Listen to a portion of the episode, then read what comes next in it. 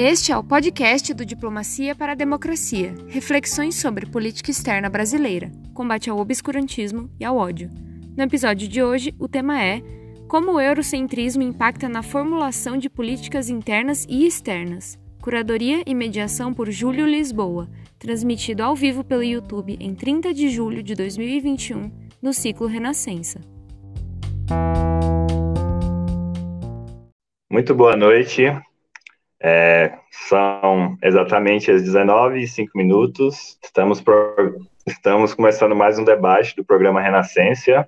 É, vou falar um pouco aqui sobre o que é o programa. O programa Renascência é um projeto de construção coletiva de uma política externa pós-bolsonarista.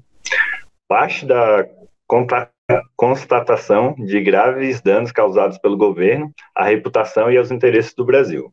O nome Renascença remete ao resgate de valores fundamentais, como o respeito aos princípios constitucionais, remete também à ideia de racionalidade, pragmatismo e ciência, e os valores humanistas de solidariedade, inclusão, participação, desenvolvimento e justiça socioambiental. Bem, é, a explicação sobre o nosso tema, né, é, é políticas de Estado como o eurocentrismo da sociedade e Estado brasileiro impactam na formulação de suas políticas internas e externas, e para isso a gente chamou é, nossas convidadas, que eu vou apresentá-las, Dalila Fernandes Negreiros, é, cursando, doutor, cursando doutorado né, em África na Universidade de Wisconsin, desculpa o nervosismo, mestra em desenvolvimento de políticas públicas pela Fiocruz, especialista em educação para diversidade e cidadania, possui bacharelado e licenciatura em geografia pela Universidade de Brasília. Kelly Tatiane Martins Quirino, doutora em comunicação pela Universidade de Brasília, na linha de jornalismo e sociedade, mestre em comunicação didática e bacharel em comunicação social, habilitação em jornalismo em 2006. E a Marjorie é doutora em política social pela Universidade de Brasília e mestre em História pela mesma instituição, graduada em História pela União Pioneira Integrada Social e é coordenadora do Observatório de Saúde da População Negra. Bem, passadas as apresentações e aí os, os comentários mais pessoais, é, é uma honra estar aqui com vocês apresentando esse debate, principalmente com mulheres negras. E eu vou fazer um pouquinho uma quebra de protocolo, porque entre o nosso público é, está a maioria do pessoal que seriam de periferia, né? São da periferia. E aí, dentro da periferia, a gente tem os cumprimentos, né?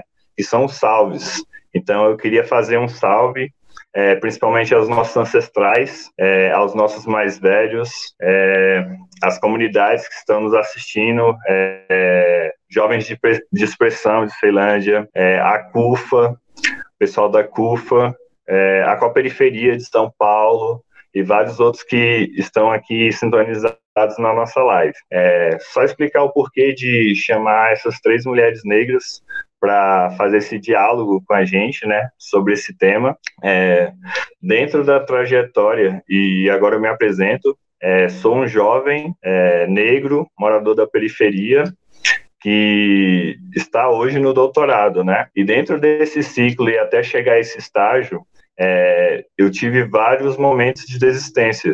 E essas três mulheres negras foram fundamentais para que esse percurso pudesse ter sido dado continuidade. Então, em uma dica já válida para esses jovens das, das, periferias que estão nos visualizando hoje, é, eu falo que para vocês, quando uma mulher negra fala, você para e escuta. Para o que você estiver fazendo, escute. Porque foram graças às palavras dessas mulheres que hoje eu consegui chegar à, à universidade é, driblar barreiras e estar hoje podendo dialogar com vocês. É com muita honra que eu vou passar aqui a palavra para a Dalila e após eu vou repassar para as meninas. Mas antes disso, vamos subir, subverter um pouco a ordem e transformar essa pergunta em algo mais didático para a gente ter é, conhecimento, né? É, a pergunta que ficou é como o eurocentrismo da sociedade e Estado brasileiro impactam na formulação de suas políticas internas e externas? Essa pergunta seria uma pergunta geral e motivadora para a gente continuar o diálogo. É, porém, numa linha de análise e para além de políticas externas, para além de políticas internas e o acesso às políticas públicas pelas comunidades da periferia, eu queria proporcionar às convidadas que falassem um pouco sobre uma agenda negra, né, de formulação, e aí a gente pode é, falar sobre o contexto histórico, é, o atual momento que a gente está vivendo, né, de uma pandemia, num contexto bolsonarista, né, é, falar sobre essa agenda negra dos limites e possibilidades. E é o convite que eu faço para vocês. É uma, uma conversa mais geral e é um diálogo que eu estou propondo para vocês. É, muito boa noite, Dalila, por gentileza. Olá, todas, todos e todes.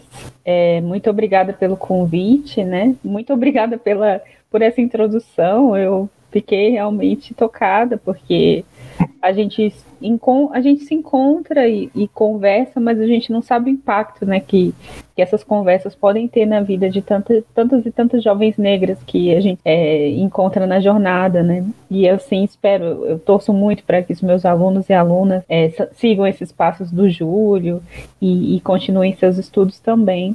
É, e aí, pensando assim, nessa pergunta que é basicamente é, um pouco sobre a história do Brasil, né?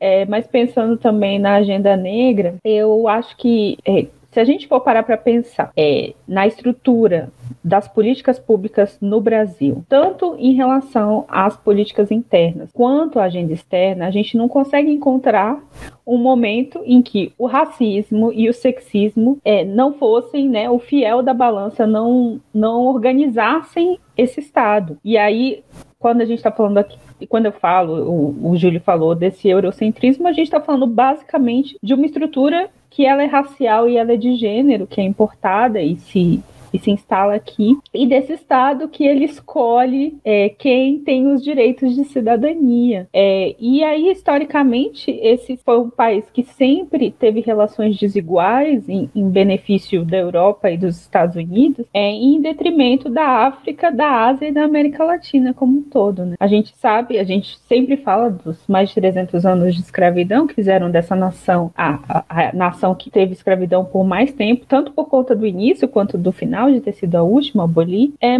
mas a gente também, na, na dentro da estuda, pessoas que estudam autores negros, que estudam história da desigualdade racial no Brasil, têm falado muito dessas políticas de, de embranquecimento do país, de estímulo à imigração de europeus e mesmo da proibição da entrada no país de pessoas de outras nacionalidades, especialmente do continente africano e asiático. Isso aqui, né, falando ali do é, final do século XIX, começo do século XX. É, eventualmente, determinadas nacionalidades asiáticas foram incorporadas a, aos pactos das elites brancas brasileiras. Eu mesmo cresci em Brasília e aqui, assim, é, tinha estereótipos preconceituosos sobre a inteligência de determinada nacionalidade da Ásia e seus descendentes, e pensando que o estereótipo, até quando ele parece positivo, ele não é, né, nenhuma é, representação que é um estigma, né, que a gente não consegue se desvencilhar, ela não, não é boa nem quando ela é considerada positiva. Mas esse é um país que ele buscou embranquecer, tanto pelas políticas de imigração quanto pelas políticas sociais e o que, que ele faz com a sua população negra e indígena, que é esse país que sistematicamente sabota, persegue, desinveste a sua população negra e indígena. E aí é, é, são nessas ações e nessas omissões do país que os grupos populacionais vão ou não vão ter acesso à ascensão econômica, né? E aí a, o que a gente pode chamar de qualidade de vida, de bem viver ou, no caso, até de viver, né? Porque é o Estado que decide quem vai morrer, não só porque a mão do Estado, que é a força do policial, ela, ela mata, mas é, o Estado decide quem, qual crime que vai ser investigado, quem é que vai ser punido. Mas aí, eu como pesquisadora de políticas educacionais, é evidente para mim que, por exemplo, o Brasil é um país que ele demorou bastante na sua história, assim, para investir em educação pública, isso em todos os níveis. Quando ele faz, é, ele reserva a educação pública a determinados grupos, classes sociais. É, tem toda é, a história do ginásio, né? E não precisa ser muito mais velho, assim, sei lá, meus pais, essa educação que você não tinha acesso, tem, tinha que fazer testes de capacidade intelectual, e que é também história do vestibular, né? Que o vestibular é uma grande barreira de acesso que se baseia em mecanismos que são econômicos, sociais e raciais de exclusão. Não tem nada a ver com inteligência. Qualquer pessoa que trabalha com educação sabe que é, o vestibular não tem absolutamente nada a ver com inteligência, assim como testes de QI. Então, até hoje, a gente nem universalizou a nossa educação infantil, e por mais que a gente tenha incluído né, uma série no ensino fundamental, isso tem 11 anos, e essa educação infantil, eu sempre vou voltar a falar do Distrito Federal, que é onde eu resido, que aqui a educação infantil é, é uma luta, ela não é um direito. É, e, a, e aí quem não consegue, quem não tem dinheiro, vai ficar com seus filhos em casa só sendo alfabetizado quando acessam o ensino fundamental. E, e, é no currículo da educação que a gente, por muitos anos, negou essa humanidade das pessoas negras e indígenas. E isso é evidente é, na universidade. Assim. A gente não consegue falar de eurocentrismo sem falar de educação e como é que esse currículo escolar ele, ele valorizava ou desvalorizava determinados grupos populacionais, né? Não só na história, como na geografia, na literatura, né? No, na língua portuguesa, na matemática. Então, é, a gente sabe que a correção dessas desigualdades, pelo menos no ensino superior, ela começou depois dos anos 2000 com as ações afirmativas, com as cotas, e quando a população negra começa a aumentar, né, o seu acesso à universidade, é exatamente nesse momento que a gente está agora, que quer acabar com a universidade, que a universidade é atacada, desinvestida, os projetos de privatização estão aí das poucas universidades públicas que a gente tem, e aí tem o efeito de tudo que a gente não alcançou né, nem um vislumbre da mudança, é, que, por exemplo, as carreiras de professor, as carreiras docentes das universidades, é, especialmente as públicas, mas as privadas também, são espaços muito embranquecidos. É, a gente tem algumas exceções, sei lá, Unilab, Uneb, universidades que têm mais professores negros, mas a maioria das universidades tem bem menos professores negros do que a proporção de população negra nos estados. É, e isso não é nem 1% dos desafios da educação, né? Que Estou tentando passar rapidinho nesses 10 minutos que me cabem. Mas aí, pensando na política externa, a gente tem desafios que são eminentemente raciais. É, a gente está no sétimo ano da década internacional dos afrodescendentes da ONU. O estabelecimento dessa década ele é resultado de uma articulação de movimentos negros numa perspectiva transnacional. Não foi o movimento negro brasileiro só, foram movimentos negros da diáspora africana com o apoio de países africanos, é, mas também era resultado de uma política de Estado que, é, ainda que aquele Estado não priorizasse efetivamente políticas antirracistas, ele reconhecia nos movimentos negros é, interlocutores, né? Alguém para dialogar sobre as políticas. Ele reconhecia a importância simbólica e geopolítica do continente africano. Então, do começo da década até agora, é, o Brasil só retrocedeu nas suas políticas públicas, né? As ações afirmativas, elas foram conquistadas por lei, é, e elas são implementadas sem acompanhamento, é, assim, sério do executivo. Agora, as políticas que não estavam protegidas por lei, como a própria questão do quesito cor, é, a produção e sistematização de dados, a política para povos tradicionais de matriz africana, quilombolas, essas políticas na minha visão, retrocederam 20 anos nos últimos 6, 7 anos. A gente tem uma controvérsia porque internacionalmente as organizações do movimento negro se comunicam muito com a Comissão Interamericana de Direitos Humanos, a Organização dos Estados Americanos, o Alto Comissariado de Direitos Humanos da ONU, e a gente vai até essas organizações criticar essas violações de direitos, esses retrocessos, falta de política de, de, de correção das distorções de desigualdades raciais, especialmente agora na pandemia, mas a gente sabe que esse compromisso com o Estado e não com o governo, ele não é efetivado muitas vezes na atuação dos representantes dos órgãos públicos. E aí eu não preciso citar um órgão, eu, porque é em todos, né? A gente vê o jornal no dia a dia, o que está acontecendo, né? É, com muitos órgãos. Eu não, não, não digo nem do ponto de vista de servidor, sou servidora pública também, mas da gestão, e, e aí às vezes também de um ou outro servidor. E aí eu vou dar um, um exemplo para pro, problematizar, e eu acho que também não quero sair muito do meu tempo. Por exemplo, aqui no Distrito Federal, quando começou a pandemia, a organização que eu faço parte, né, que chama Nosso Coletivo Negro, mandou uma representação para o Ministério Público denunciando uh, que a desigualdade racial no Distrito Federal estava sendo desconsiderada na gestão da pandemia em relação à falta de proteção ao trabalho doméstico, à falta de fiscalização, que trabalho doméstico não era um trabalho emergencial, é o estímulo né, ao home office, ou o que quer que seja, proteção social. A gente sabia que a população negra era que estava mais vulnerável, consequentemente que ia e que morreu mais. É, e aí esse, o Ministério Público, né, essa pessoa do Ministério Público, nos respondeu praticamente falando para a gente provar que existia racismo no Brasil. É, e aí, enquanto isso, o governo do Distrito Federal ele adotou como política de vacinação o drive-thru e o agendamento pela internet da vacinação. Quer dizer, você quer ser mais excludente do que você precisar ter um carro para se vacinar e ou a internet funcionando, né? É, e aí, para essa população que está muito desinvestida, muito miserável, mas aumentou a população em situação de rua, famílias inteiras, sem gás, sem comida, o pessoal cozinhando com lenha, e é essa política que é adotada, e a gente ainda tem que provar para o Ministério Público que tem um que isso é eminentemente racial também, né? E aí, quando a gente olha para a política externa, não vai ser diferente, né? Essa política de desinformação do Brasil na pandemia, ela não foi só o Brasil, é, houve aliados e houve uma coalizão internacional, especialmente Brasil e Estados Unidos, que adotaram a mesma política de desinformação. Eu escrevi sobre isso, mas eu não vou falar muito sobre isso. Tem a questão da imigração. A gente sabe que o Brasil mudou sua política de imigração recentemente, mudou a legislação, mas a gente não sabe como é que está acontecendo o acompanhamento e a situação. Porque a gente tem que pensar que os grupos populacionais imigrantes que vêm ao Brasil, neste momento do Brasil, são muito vulneráveis, porque se pudessem, iriam para um país que está numa situação melhor, né, em melhor condição de, de prover emprego. Então, a gente tem acompanhado ataques xenofóbicos, é, assassinatos de imigrantes no Brasil. E esses imigrantes, eles têm um, uma nacionalidade e uma cor. Né? A gente está falando de pessoas do continente africano, principalmente, e da América Latina. Então, são essas algumas questões assim que eu queria trazer para conversa, para problematizar. Não quero me alongar mais, eu acho que eu já usei meu tempo. Mas é, é sobre isso que eu acho que a gente precisa conversar.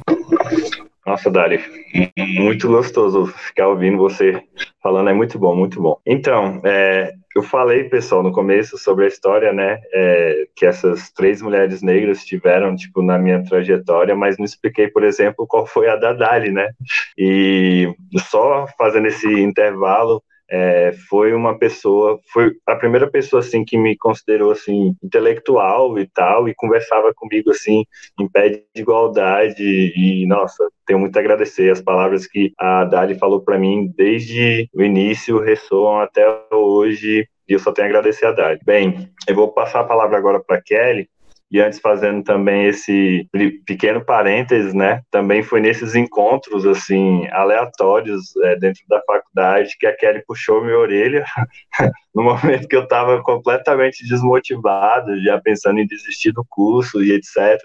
E ela falou palavras que foram fundamentais para a continuidade, é, sobre a condição de homem negro. E nossa, é, só tenho a agradecer agradecer também. É, Kelly, você pode, pode falar para a gente um pouquinho? Boa noite a todas, todos e todos presentes nessa noite. Um salve para todo mundo que está acompanhando a gente. Muito obrigada, Júlia, pelo convite. Uma honra estar nessa mesa com essas irmãs pesquisadoras, intelectuais que eu tanto respeito e admiro, que é a Danila e a Marjorie. Por muitas vezes a gente já teve oportunidade de se encontrar e é uma honra estar aqui com vocês dessa live.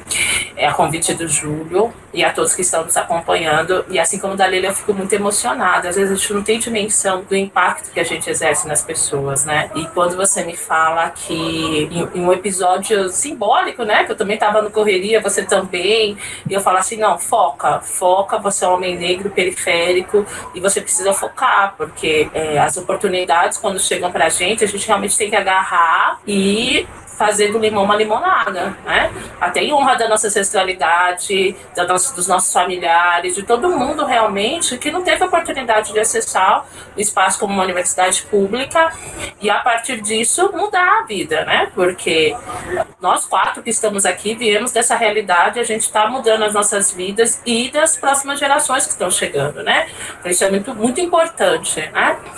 É, eu é, vou falar a partir é, das minhas pesquisas, eu sou jornalista de formação, eu pesquiso né, a questão racial dentro do campo do jornalismo, e eu acho que é essa contribuição que eu quero dar aqui nesse debate, uh, porque quando a gente está falando de, dos meios de comunicação e do, e do eurocentrismo, a gente está falando muito da, do, do, do, valor simbólico das coisas, né? Como toda essa perspectiva simbólica impacta, principalmente a nossa subjetividade, né? Impacta a forma com que nós vemos o mundo, né? E aí, é, essa forma de olhar o mundo é uma forma determinada também pelos meios de comunicação, porque a gente cresce já inserido assistindo televisão, cada vez mais a gente está agora, é, as coisas são mediadas, né, pelos, pela internet, né, que, que faz com que é, todo esse aparato, né, de representações de símbolos cheguem para a gente, né, é, e, e nós, pessoas negras, né, é, muitas vezes a gente às vezes acha que o, o racismo chega para nós, por exemplo, quando a gente chega na escola, que as pessoas começam a ofender a gente, ofendendo a gente, né, por causa da nossa cor, do nosso nariz, por causa da nossa boca, mas antes mesmo, às vezes, da gente entrar, né, sair das nossas famílias e ir para um outro espaço, né, é, que a gente tenha que enfrentar o racismo, a, os meios de comunicação já está impregnado de todo um sistema eurocêntrico, né? É toda uma televisão, é todos uns meios de comunicação que apresentam o padrão branco, né? E esse padrão branco entra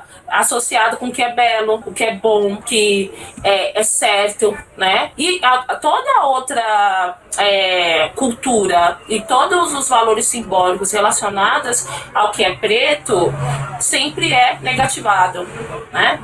E isso é, eu falo aqui da questão do jornalismo, mas eu também falo do cinema, né? O cinema também impregna todas essas questões, né? E isso entra na cabeça das pessoas e isso causa uma a longo prazo em nós uma baixa autoestima. A gente acredita que não pode conseguir as coisas, a gente se sabota, a gente acha que é desse jeito mesmo, né? A própria sociedade depois nos condena em alguns lugares sociais, né? E a gente tem a, a, a todo é, um aparato, né? Hoje também, se a gente, por exemplo, olhar a, nos jornais que acompanham as tardes, né? Que são jornais policialescos, há uma grande criminalização da juventude negra. Há uma grande é, é, é, é uma reprodução de um discurso é, que, que a todo momento fala que a periferia é lugar da bandidagem, a periferia é lugar do tráfico, entendeu? Que tem que punir realmente quem está é, nesses espaços, né? Só que aí, e, a fala da Dalila é muito interessante porque traz uma perspectiva histórica, a gente tem um Estado brasileiro que não criou nenhuma política de ingresso da população negra depois do 13 de maio de 1888. Nós somos jogados à nossa própria sorte. A gente teve que se virar do jeito que dava. Nós, mulheres negras, tivemos que trabalhar, entendeu? Como cozinheira, como lavadeira. Nossas bisavós avós fizeram tudo isso para a gente continuar sobrevivendo. Não deram nem, não deram nem, comparando a perspectiva, por exemplo, dos Estados Unidos, nem um acre de terra, nem um, um, uma mula é, as pessoas negras receberam aqui no nosso país. Entendeu? O que, o que fizeram, o que o Estado brasileiro fez foi criminalizar, por exemplo, a capoeira, foi criminalizar as religiões de matriz africana, foi criar é, mecanismos para aprisionar homens negros que não tinham carteira, carteira assinada, por exemplo, a lei da vadiagem. Ou seja, é um Estado criado para nos marginalizar, para nos violentar, e isso sistematicamente é reproduzido, e os meios de comunicação são aliados na reprodução disso. Né? E isso acaba realmente entrando na nossa subjetividade, desde quando a gente é bebê, com um, dois, três anos, uh, e a gente acha que a gente não tem potencialidade, que a gente não pode ocupar os outros espaços, que realmente a gente é feio, que a mulher negra não merece ser respeitada, que ela não merece o amor, que o homem negro é bandido, que o homem negro não tem outras potencialidades, entendeu? Que as nossas crianças não têm direito a, a ter outras, um outro futuro que não seja muitas vezes é, ser marginalizada, tipo tráfico de drogas, né?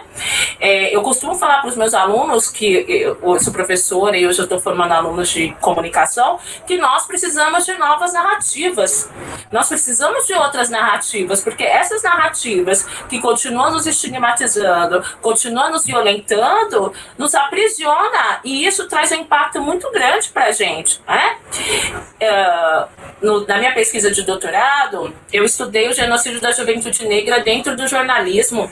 E aí eu faço um estudo de caso do, do, das mortes aqui do Brasil, no caso específico, a chacina de Cabula, que ocorreu em Salvador em 2015, e a morte do Michael Brown em, em Ferguson, né? Que em 2014 todo mundo acabou conhecendo Black Lives Matter, né? Movimento Vidas Negras Importam, é, por conta, infelizmente, da morte do Michael Brown. E, e quando eu fui avaliar, por exemplo, a forma com que a Folha de São Paulo cobre o evento evento que aconteceu nos Estados Unidos e como é, a, o cobre, por exemplo, né, a cobertura jornalística de falar dos fatos da, da chacina de Cabula, a, a chacina de Cabula só teve uma notícia para falar, uma ou duas notícias.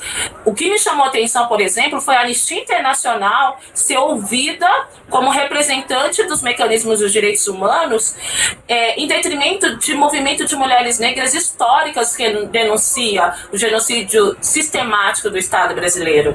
Então, a gente tem movimento de mães de São Paulo, as mães de Maio, a gente tem movimento das mães de Manguinho, e a Folha simplesmente pegou a Anistia Internacional, que chegou no Brasil em 2012, está fazendo um trabalho interessante? Sim, é super interessante, e é legítimo, mas tem menos de uma década aqui no Brasil, e nós, que estamos aqui há mais de um século denunciando as nossas mortes sistêmicas, e a Folha de São Paulo não ouve. É claro que, é, falando nessa perspectiva também é, internacional, uh, os Estados Unidos não é o maior exemplo disso, né? O ano passado, George Floyd foi assassinado por policiais. 2014, Eric Garner já tinha sido assassinado uh, por é, policiais. Uh, o Michael Brown também. Mas quando eu fui avaliar como o The New York Times, faz a cobertura, foi, eu percebi, por exemplo, que eles ouviram os pais do Michael Brown, ouviram a comunidade que o Michael Brown está inserida e se envolve, os amigos do Michael Brown, o pastor da igreja como Michael Brown ia. Aqui, gente, o nosso jornalismo só ouve o que a polícia e o Estado fala. Nós não temos voz. Nós não podemos falar a nossa versão. A nossa versão é, é invisibilizada, né? É, é, é ou pega um organismo internacional para falar e não ouve é, as mães que ficam, que perdem os seus filhos, né? Diariamente. É, Além do que, né, falando dessa questão de políticas é, internas e externas, como é a cobertura da mídia em relação aos países de África e os países é, que receberam a diáspora africana, né? Sempre é o estereótipo, né? A África selvagem, a miséria, o exótico, né? A, a mesma coisa isso acontece com a Haiti, com a Jamaica, outros países que receberam grandes contingentes internacionais e sempre é uma cobertura Europa, Estados Unidos, Europa, Estados Unidos. Isso também tem a ver com uma política externa internacional e com o eurocentrismo, né? Porque aí fica uma visão de que o que é bom acontece na Europa e nos Estados Unidos, o que é ruim acontece em África e na América Latina. Isso não é bom, né? Então, uh, a gente precisa cada vez mais entre nós, entre os nossos coletivos, fazer, eu falo, letramento é, midiático, né? E esse letramento midiático tem que ser desde a infância entendeu? A gente precisa ensinar os nossos filhos a ler sobre mídia, as coisas são intencionais.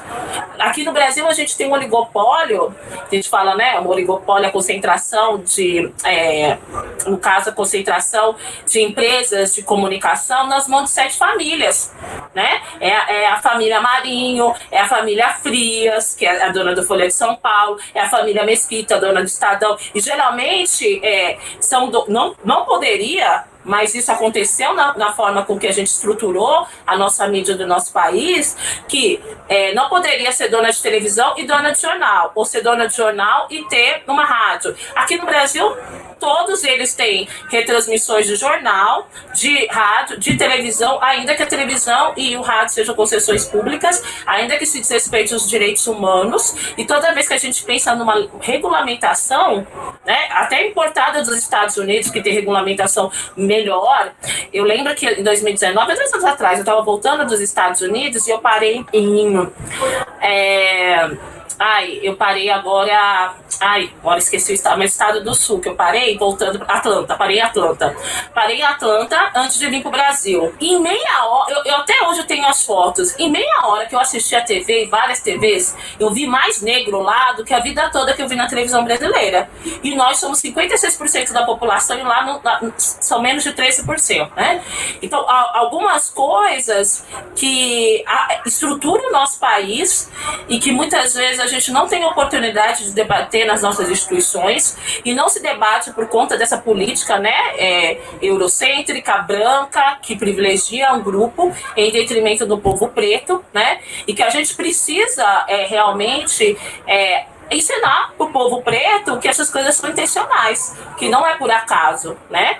E não é só a Globo, é a Globo, é o SBT, é a Record, né? É todo um sistema de construído de mídia que realmente privilegia essa estética branca, o poder aos homens brancos e um desrespeito sistêmico com o nosso povo. Então eu termino a minha fala aqui. Obrigada, Júlio, e estou aberta à disposição para novas perguntas. Muito obrigada, Dalila e Marjorie, por estar com vocês nessa mesa. Eu que agradeço, Kelly. Nossa, que aula. Obrigado mesmo e obrigado por essas informações. É, pessoal, é, apenas para sinalizar também, a gente está tendo chat, né? E aí vocês podem enviar suas perguntas é, no chat aqui que aparece ao lado. É, aproveite também para se inscrever né, no canal do Diplomacia para a Democracia no YouTube. Bem, agora vou passar a palavra também para Marjorie, que foi outra pessoa emblemática na minha vida, é, carrego no coração. Eu lembro até hoje do momento que eu encontrei com a Marjorie, que a gente estava promovendo uma Semana da Consciência Negra no CASES, lá do, da UNB, né? E a Tati veio com o nome da Marjorie, eu não conhecia, mas foi amor à primeira palestra. eu chorei, eu chorei. As palavras da Marjorie sempre tocam muito, assim, sempre tocam muito. É, agradeço e agora eu vou te trazer o convite, né, para nossa reflexão. E aí depois eu vou pronunciar para a gente as perguntas, né, que estão sendo feitas no, no chat. Algumas são gerais, outras são individuais, mas eu vou repassar, ok? É, por favor, Marjorie. Olá, boa noite a todas, todos e todes. Júlio, agradeço esse convite, né, por participar desse diálogo com outras mulheres tão é, queridas e que têm construído um caminho político e acadêmico tão bonito. Então eu fico muito feliz em também fazer parte aqui dessa mesa e é, fico muito feliz também com essa tua lembrança, porque isso já faz um tempo, né? E está marcado também na minha trajetória né, nessas trajetórias políticas acadêmicas que a gente vai construindo ao longo da vida. É, eu acho que no meu lugar, né, de, de minha formação original na história, embora eu tenha uma formação é, interdisciplinar com outras áreas, eu acho que é muito importante nesse momento, né, especialmente a gente falando de, de eurocentrismo, pensar como que isso se aproxima é, da nossa vida cotidiana. Então, eu acho que é importante é, começar a gente falar sobre o que é eurocentrismo, né, e, estabelecer essa crítica é, por meio de questões que estão acontecendo nesse momento, né. A gente teve é, recentemente é, é, a, a, queima, né, ou, ou, vamos dizer, a tentativa de destruição de uma estátua de Borba Gato em São Paulo, e o quanto que isso é algo é tão simbólico, não só no Brasil, mas se referindo à própria diáspora africana nas Américas, esse processo né, de questionar os monumentos históricos e questionar esse eurocentrismo que é o estabelecimento de uma relação de poder, ela vem é, é, muito recentemente fazendo parte de vários é, movimentos, né, de vários levantes nas Américas. Eu acho que um dos primeiros e mais recentes que eu tenho lembrança foi justamente né, no, nos movimentos antirracistas dos Estados Unidos, né, após o assassinato de George Floyd, e uh, aconteceram vários movimentos suscetíveis fora das Américas também, na Europa isso aconteceu, e eu acho que esse é um momento importante que a gente não pode perder a oportunidade de criticar e de contestar esse eurocentrismo, né? Como que ele afeta a nossa percepção de mundo, como é que ele afeta a nossa própria, é, a nossa própria trajetória de educação, né, como foi muito bem falado aqui hoje, e especialmente é, as nossas políticas internas e externas.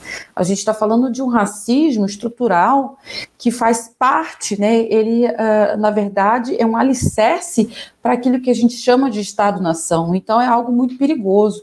Quando a gente fala do combate do racismo, a gente está falando de algo que é muito profundo nas nossas raízes históricas, né, na nossa composição é, enquanto povo, e por isso mesmo é muito difícil da gente combatê-lo, né? Mas a gente está falando de um racismo que ele não está só nas práticas cotidianas das pessoas. É, é, eu tenho aqui, inclusive, né, no Distrito Federal aconteceu um caso essa semana de uma ofensa racista que aconteceu gratuitamente no meio da rua e o quanto que é, a mídia coloca o racismo como essa relação individual, né, que tem a ver com uma moral, com uma ética é, individual e na verdade não. A gente está falando de um racismo que estrutura todas as nossas relações sociais e que estabelece, inclusive, as nossas políticas. Então é muito importante a, gente, quando critica ou fala do eurocentrismo, é, trazer ele para nosso, é, para as nossas vivências, para poder compreender como que ele afeta as nossas existências e como que uh, o eurocentrismo, enquanto um lugar de conhecimento, de poder, né, de influência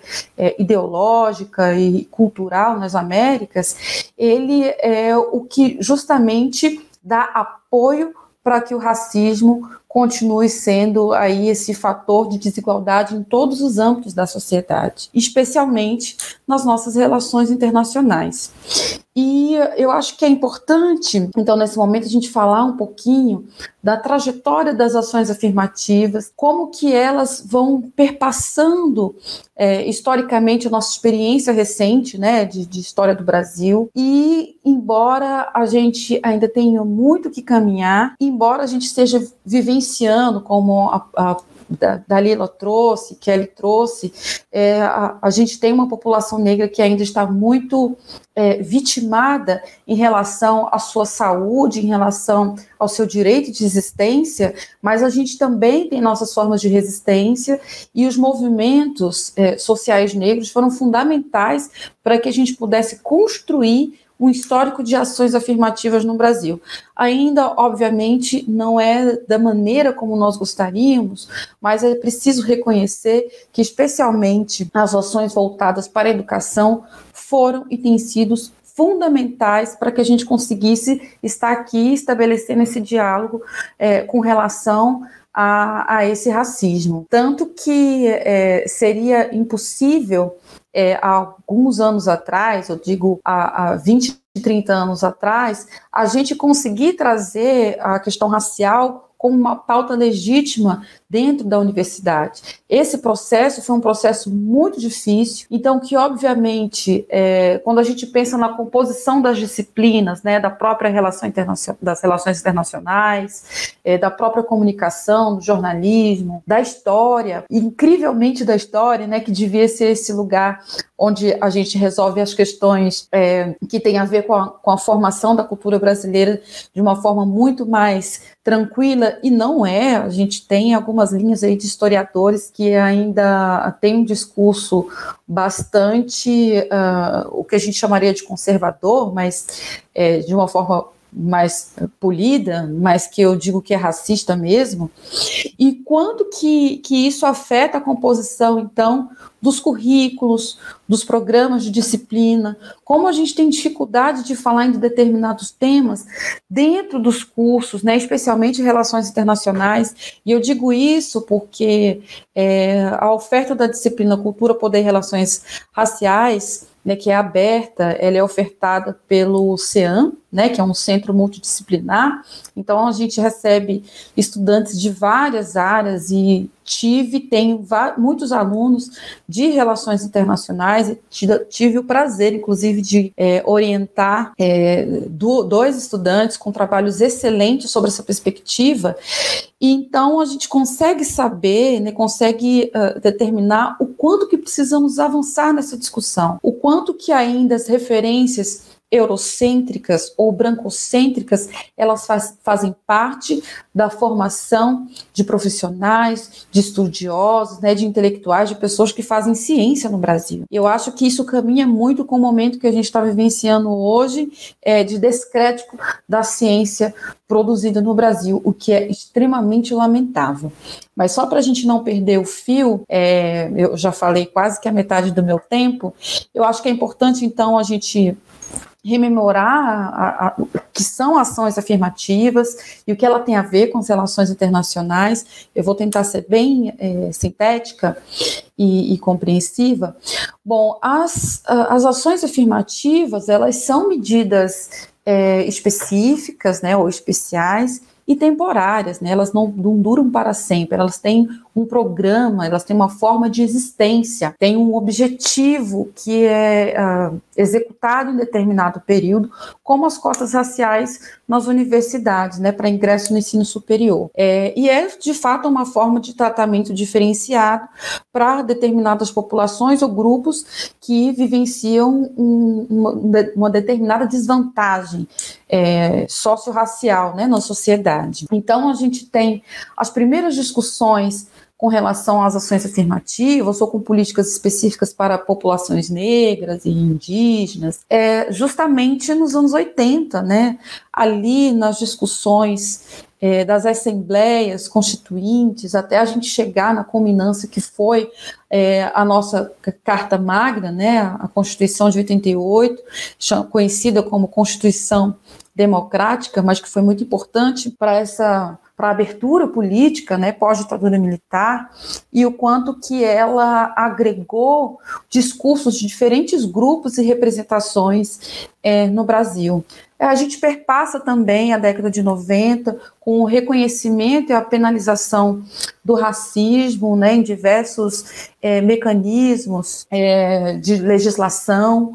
E quanto que isso foi importante também, né, porque, embora eu concorde com Angela Davis de que a, a questão da criminalização do racismo, ele acaba individualizando a questão, a gente ter noção do racismo estrutural, inclusive do racismo institucional, tem sido fundamental para a gente é, a, a, gente ampliar essa ideia de racismo, né? Mas que de fato esses instrumentos legais eles foram foram e têm sido importantes para a gente levantar a discussão sobre é, o racismo cotidiano na vida das, das pessoas e que de fato ele precisa sim é, ser apontado e, e ser é, punido de acordo com a lei. E temos os anos 2000, né, em que o governo federal, é, especialmente ali no, nos governos, é, nos primeiros governos né, do, do PT, é, estabeleceu uma relação interessante de diálogo com os diferentes movimentos sociais. A gente pode dizer que foi um momento importante, porque esse diálogo possibilitou, por exemplo, a criação da CEPIR, né, que foi uma secretaria, eu digo que foi porque ela não tenha mais a mesma configuração, longe disso, eu tive o prazer e a oportunidade de trabalhar nessa secretaria e ela tinha um desenho muito interessante, era fazia parte da, da, da Casa Civil, então ela tinha status de ministério, uma secretaria que estava ali uh, uh, com o objetivo de estabelecer um diálogo interministerial é, para pensar alternativas, possibilidades e programas de combate é, do racismo e que hoje tem um desenho completamente diferente, é, mas que foi um marco importantíssimo para a gente pensar no, nos projetos de caráter afirmativo. É interessante também a gente lembrar da Conferência de Durban, né, que é a Conferência Mundial contra o Racismo, a Discriminação Racial, Xenofobia e Discriminações Conexas.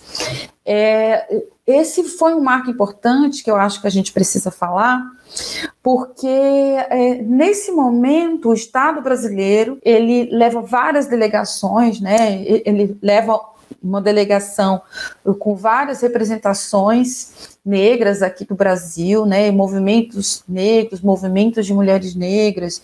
A gente está falando de um evento que contou com mais de 170 países, que tiveram milhares de organizações participantes, e que foi a primeira vez em que o Brasil, né, no retorno da, é, da Conferência de Durban, ele começa assim a se comprometer com esse, uh, né, com, com, essas estratégias de combate do racismo, especialmente no âmbito das ações afirmativas.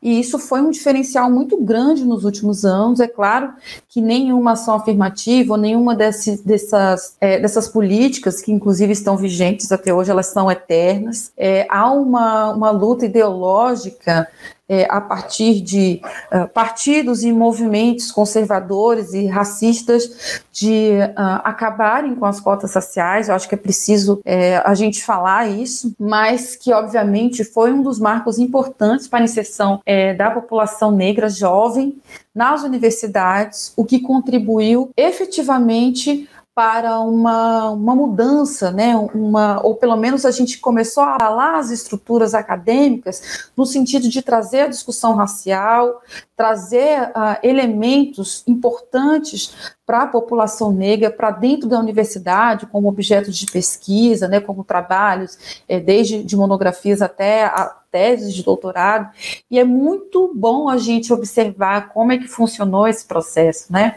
Eu fui uma aluna que me graduei antes das cotas é, raciais, então ver é, a universidade é, sendo ocupada por corpos negros como o meu, periféricos, né, que tiveram uma vivência é, uma, uma, vivência educacional né, em torno ali da, da escola pública, estarem nesses espaços e reivindicarem as suas falas, reivindicarem, é, reivindicarem-se como, como pesquisadoras, pesquisadores, tem sido muito importante para essa perspectiva de, de mudança, né, de, de deslocamento desse eurocentrismo. É, é importante, então, a gente falar, obviamente que a gente não vai ter tempo de falar de todas, mas é, é, é relevante que a gente fale de algumas. A gente teve, em 2003, a 10.639, que, na verdade, ali se converteu na, no artigo 26A da LDB, né? É, tivemos também a criação da SECADI, que foi uma secretaria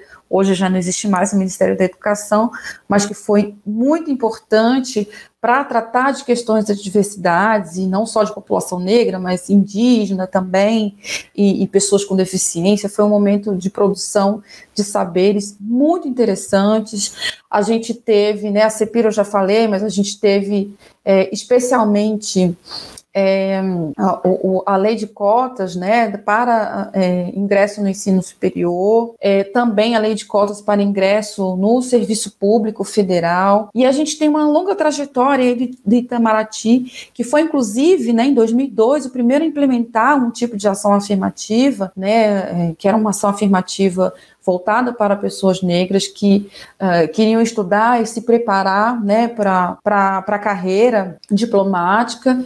Em 2011, Itamaraty também instituiu o sistema de cotas para negros na primeira etapa do seu processo seletivo, só que, é claro, é, passando por diversas denúncias né, de, de, fraudes, e eu acho que isso a gente não pode deixar de falar, né, que quando é, a, as ações afirmativas ou políticas específicas elas são implementadas, né, ou elas estão é, caminhando para sua implementação, a gente tem um entrave e um prejuízo muito grande para essa população, que são as, é, é, as fraudes, e isso precisa ser combatido, mas o que eu quero dizer é que nós temos uma trajetória de discussão que não está só no âmbito do Brasil, mas também no âmbito internacional de discussão de ações afirmativas.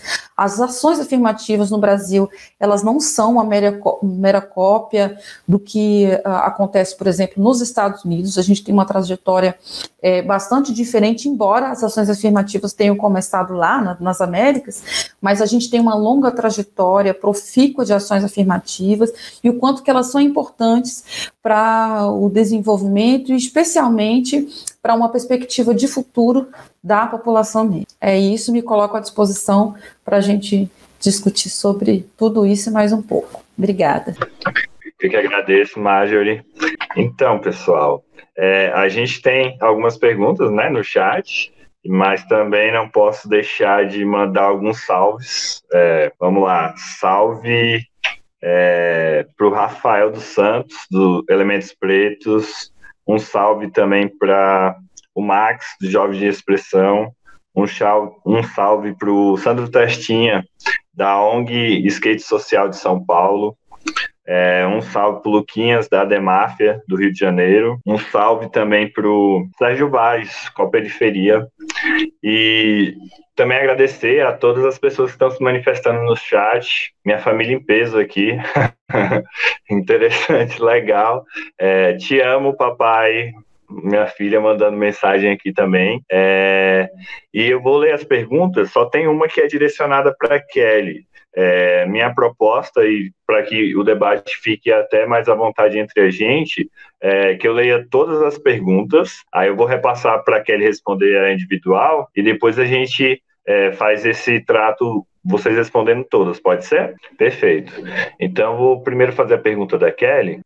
A Letícia Madeira, ela pergunta para Kelly: quais são as nossas tarefas mais urgentes para promover um ambiente digital e de comunicação realmente antirracista? Essa é a pergunta direcionada para Kelly. Agora eu vou fazer as perguntas mais gerais, tá? A Caroline, ela pergunta para a mesa, né? Como relacionar na política internacional da América Latina o termo raça, considerando as diferentes composições indígena e negro em cada país? Mais uma pergunta do Antônio Cotas. É, boa noite. Pensando no tema do debate, vocês com passagem pela Universidade de Brasília e refletindo sobre Brasília ter sido projetada pelo Estado, o que dizer sobre a geografia socioeconômica do Distrito Federal. Hum. E por último, é, a Carolina Silva. É, considerando suas trajetórias acadêmicas, como avaliam a presença do racismo e do eurocentrismo no ensino superior brasileiro? E como combater? Reconstruir é, reconstruir essa estrutura. Bem, eu vou fechar as perguntas por aqui, mas conforme forem aparecendo, a gente vai relatando, ok? É, a gente tem 10 minutos para responder também, e aí eu vou fazer em blocos. Como a primeira pergunta foi para Kelly, eu vou repassar para Kelly, e aí depois a gente abre para Dalila e para Mágia, ok? Kelly, por gentileza. Obrigada pela pergunta. Estou aqui procurando até a pessoa que me mandou é, específica para mim. Foi Letícia? Foi, ô, ô Júlio? Me ajude a lembrar o nome dela. Enfim. Isso, foi a Letícia. Né? É, então, Letícia, eu acho que a gente já tem feito, tá? Enquanto movimento negro, então pessoas pretas. E nesse sentido, uh, eu acho que realmente, principalmente, né, dos anos 2000 para cá, já nos anos 90, é, com o surgimento da internet, você tem, por exemplo, Gueledés, o Crioula, principalmente nós mulheres negras, já se apropriando da internet, criando sites e blogs para gente falar sobre tanto a agenda, né, a agenda é, racial quanto denúncias de racismo, né?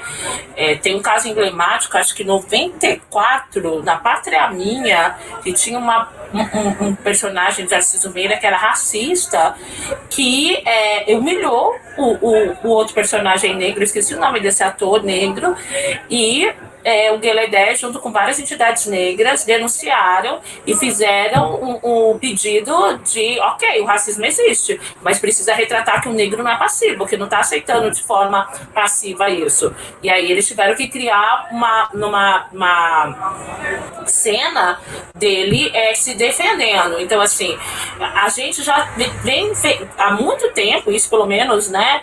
25 anos com a internet.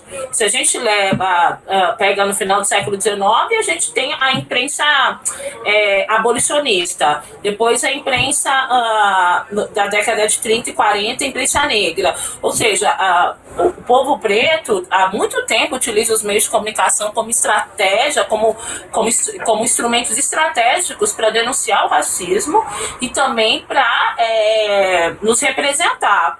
O nosso grande problema, é, e mesmo em governos é, que a gente teve, que eram governos que é, fizeram né, é, um debate muito mais próximo de nós sobre a questão racial, a gente não conseguiu romper, que é a questão realmente é, de políticas do Estado. A gente tem uma conferência de comunicação em 2009, 2009 a 2010, que é, o movimento negro já falava sobre o racismo, né? Mas a gente teve, por outro lado, a questão do boicote dos grandes empresários. Então a gente tem dois entraves. A gente tem o entrave do Estado, que não consegue criar regulamentação para a nossa mídia, e essa regulamentação da mídia implica é, de não ter conteúdo racista, não ter conteúdo que demonize as religiões de matriz africana, de conteúdos que respeitem os direitos humanos, que não fiquem criminalizando a população negra, né? E isso a gente não consegue avançar, né? Na, na no Congresso Nacional e, e, sempre empaca, porque é visto como é, como, é, como, gente, não é como censura, né? É sempre visto como censura. Qualquer forma de regulamentação do nosso país é, é visto como censura. E por parte do empresariado também, porque tem grandes interesses, né? Circula muito dinheiro nas comunicações, né? É, é, é, é, é, muito patrocínio, então tem muitos interesses que beneficiam esse tipo de eurocentrismo, né?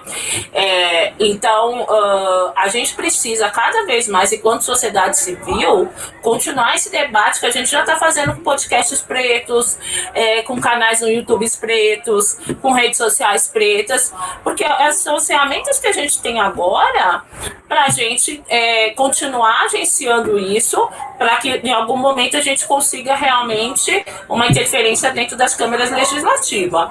E principalmente que eu acho que depois das ações afirmativas, a pauta mais urgente que a gente realmente tem é a morte sistemática dos nossos jovens, assim, né? A cada 23 minutos o jovem negro morre, né? Fora a, o encarceramento em massa que a gente tem da nossa população, que não é só no Brasil, né? Em vários outros países, inclusive os Estados Unidos, também essa, tem essa política de encarceramento em massa, né? Então, e isso, como né, a Marjorie falou, é o racismo que estrutura tudo isso, que nos criminaliza, né? Então, uh, isso é, é, é, é, cada vez mais urgente a gente conseguir realmente ter uma mídia uh, que seja, claro, uma aliada para a gente conseguir reverter né, essa, essa lógica que mata sistematicamente os jovens negros, né? Eu vou deixar as meninas responderem e depois eu volto, tá bom, ô, ô Júlio, com as outras questões? Desculpa. Perfeito, Kelly. Muito obrigado. É, eu vou passar agora a palavra para a Dalila. É, Dalila, você quer que eu repita as perguntas? Não, não precisa. Eu estava tentando é, pensar aqui, né, como responder, porque isso não são perguntas, né, são questões de pesquisa, são teses de doutorado, mas tudo bem. É, em relação à primeira pergunta, em relação à América Latina, né, é, eu acho que a gente, se a gente for olhar a América Latina, a gente vai, vai ter surpresas interessantes. E é, houve um momento na história que a América Latina olhava para o Brasil é, para definir horizontes em relação ao que fazer na política racial, porque o Brasil foi protagonista né, na Conferência de Durban, o Brasil foi protagonista é, em órgãos de promoção da igualdade racial, políticas antirracistas na América Latina, mas ele não é mais. Né? O Brasil é, perdeu esse protagonismo e é, tem se tornado um exemplo do que não se fazer em várias é, agendas. Né? Mas aí, se a gente for olhar, os países que eu conheço mais é o México e o Peru. Né? É, e aí, se você for olhar para esses dois países, eles foram países que avançaram se, com consideravelmente em relação ao que eles tinham na agenda negra. Tipo, desde a década de 80, esse movimento, é, por exemplo, feminista negro, peruano, é, tem aquele movimento feminista latino-americano, ele tem se fortalecido nessas, nessas conferências regionais, é, teve encontro feminista da América Latina e do Caribe. Na década de 90 é, foi criada uma Associação Negra de Direitos Humanos, é, e aí, isso eu tô falando do Peru, né? E é dentro dessa associação, vários movimentos afro-peruanos, é, essas, essas organizações elas recebem, elas têm interface internacional, né? Com, com, com órgãos da ONU, recebem financiamento. E aí, em 92, tem o Centro, Centro de Desenvolvimento da Mulher Negra Peruano, que, que foi criado. E, e aí tem também essa questão do Plano de Ação de Durban, que ele teve um impacto, sim, é, no Peru, e em 2005 foi criado o Instituto Nacional de Desenvolvimento dos Povos Andinos, Amazônicos e Afroperuanos. E aí essa questão da a questão indígena e a questão negra, elas não são conflitantes, é, tem muitas sobreposições de ações e de agendas, especialmente se você for pensar nas comunidades negras rurais, que é um caso do Peru também. Então, por exemplo, aqui no, no Brasil, a gente tem às vezes a agenda quilombola, a agenda indígena, com muitas similaridades em relação relação a direitos territoriais, a desenvolvimento sustentável, e no Peru também. É, e aí, por exemplo, em relação ao México, é, o censo, né, de, o quesito cor no censo foi uma grande conquista. Isso, é, isso é luta, né, dos, dos afro-mexicanos também. É, então a gente observa que é, nesses países o, o, nesses países o desenvolvimento a partir de 2014 ele foi muito mais acentuado no Brasil. Por um lado, o Brasil já tinha mais coisa mesmo, mas é, o Brasil não só não fez o que se comprometeu, como desfez alguma algumas coisas que ele já tinha feito antes. E aí você pode ir para outros países, se você for ver Cuba, Cuba teve uma mudança na Constituição, incluiu questões de multiculturalismo e até questões antirracistas. Então, se a gente der uma olhada para a América Latina, eu não, não posso falar de modo geral, seria um equívoco, a gente tem que falar de cada país, mas a gente tem é, conquistas muito importantes, o movimento afro-argentino agora conseguindo visibilidade depois de muitas décadas de luta. Então, assim, é, aí. É, é, e só para dizer que essa questão indígena versus negro, ela não, não, necessita, não necessita ser um conflito e essas agendas elas podem se sobrepor. Aí a outra pergunta era hum, em relação a geografia socioeconômica do Distrito Federal. E assim, é engra... eu achei muito interessante essa pergunta, não só porque eu sou geógrafa, mas é porque eu gosto muito do Niemeyer, mas eu acho que Brasília é tão é, igual, é tão igual e popular contra, como o Copan que ele projetou, porque assim, essa cidade, ela ela foi pensada para uma classe média, né? E a gente sabe a história das, das populações que, que ajudaram a construí-lo e todas as estratégias para expulsar essa população e todos, todos os, os acampamentos e invasões que viraram bairros. Mas, é, para além dessa questão histórica do começo, de como essa cidade começa e o que, que ela faz com essa população negra que já que estava antes da cidade vir, né, que já existia nessas fazendas, que já existia nessa região, é, é que a cidade ela, ela é extremamente excludente e ela é segregada racialmente por mecanismos é, estatais. Então, assim, a gente é, observa aquilo que eu estava falando em relação à gestão da pandemia, é muito sério, a questão escolar, distribuição de vagas das escolas,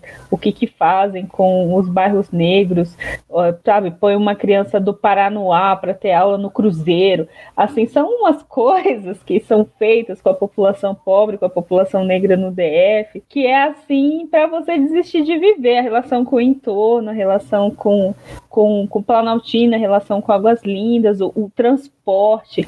Eu acho que para entender desigualdade em Brasília, você tem que andar de ônibus e ver para onde você consegue ir, porque você tem um espaço público como pontão que a população não consegue acessar, que não tem ônibus.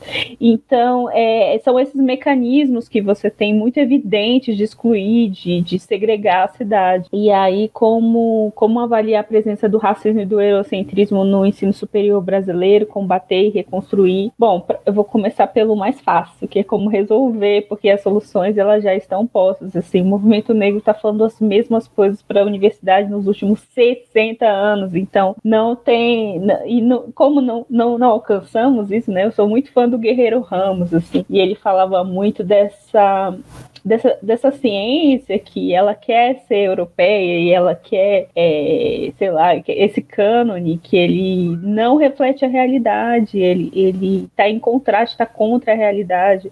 É, quando a gente vai é, estudar numa universidade pública e que são excelentes. As universidades brasileiras são muito boas em comparação com universidades do mundo todo.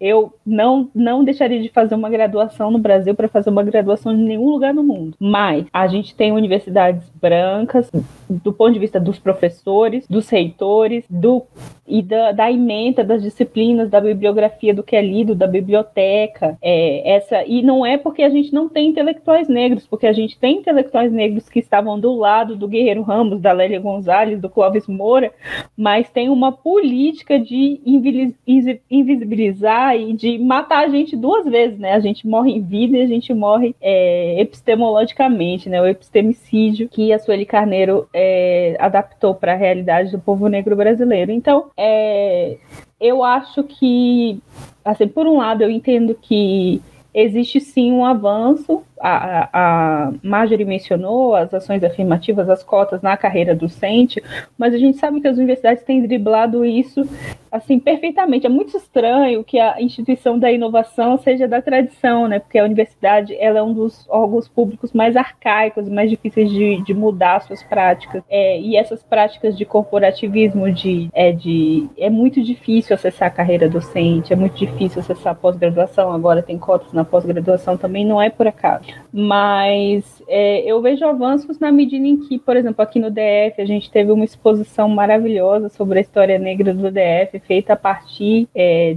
da, da universidade, né, da professora Ana Flávia Magalhães Pinto, que organizou, que é do Departamento de História, que, que traz essa, essa reflexão e essa visibilidade. A gente tem intelectuais negros que têm produzido sim, mas a gente tem ainda barreiras, mas as soluções elas estão postas, basta as instituições se abrirem às mudanças que elas precisam fazer. Perfeito. Dali. Marjorie? Sim, são tantas questões, né, interessantes que obviamente a gente não vai conseguir esgotar aqui, né, nesse, infelizmente, a gente não tem tempo suficiente para discutir tudo isso. É, eu vou tentar me ater a algumas que eu acho que, que eu poderia dar mais atenção, inclusive algumas que ainda não foram respondidas só por uma questão de tempo também de organização. Né? Dalila trouxe muito bem essa questão da perspectiva da política internacional e as questões de raça. É, obviamente que nós temos avançado muito nessa discussão nos últimos anos. Agora, em termos de política externa, eu acho que é importante considerar, é, eu costumo dizer, né, que população negra, especialmente mulheres negras é, e indígenas, né, digo mulheres outrora racializadas, né, nesse contexto uh, moderno colonial que a gente ainda vivencia, fizeram suas políticas externas, é, estabeleceram relações internacionais a partir dos seus grupos e movimentos sociais, é, sem depender necessariamente de uma legitimidade do Estado, né? Então, é, as diferentes organizações, os próprios encontros, né, é, de mulheres é, negras, afro-latino-americanas, como que isso foi importante para o desenvolvimento da discussão regional sobre racismo né, e sobre as vivências de mulheres negras.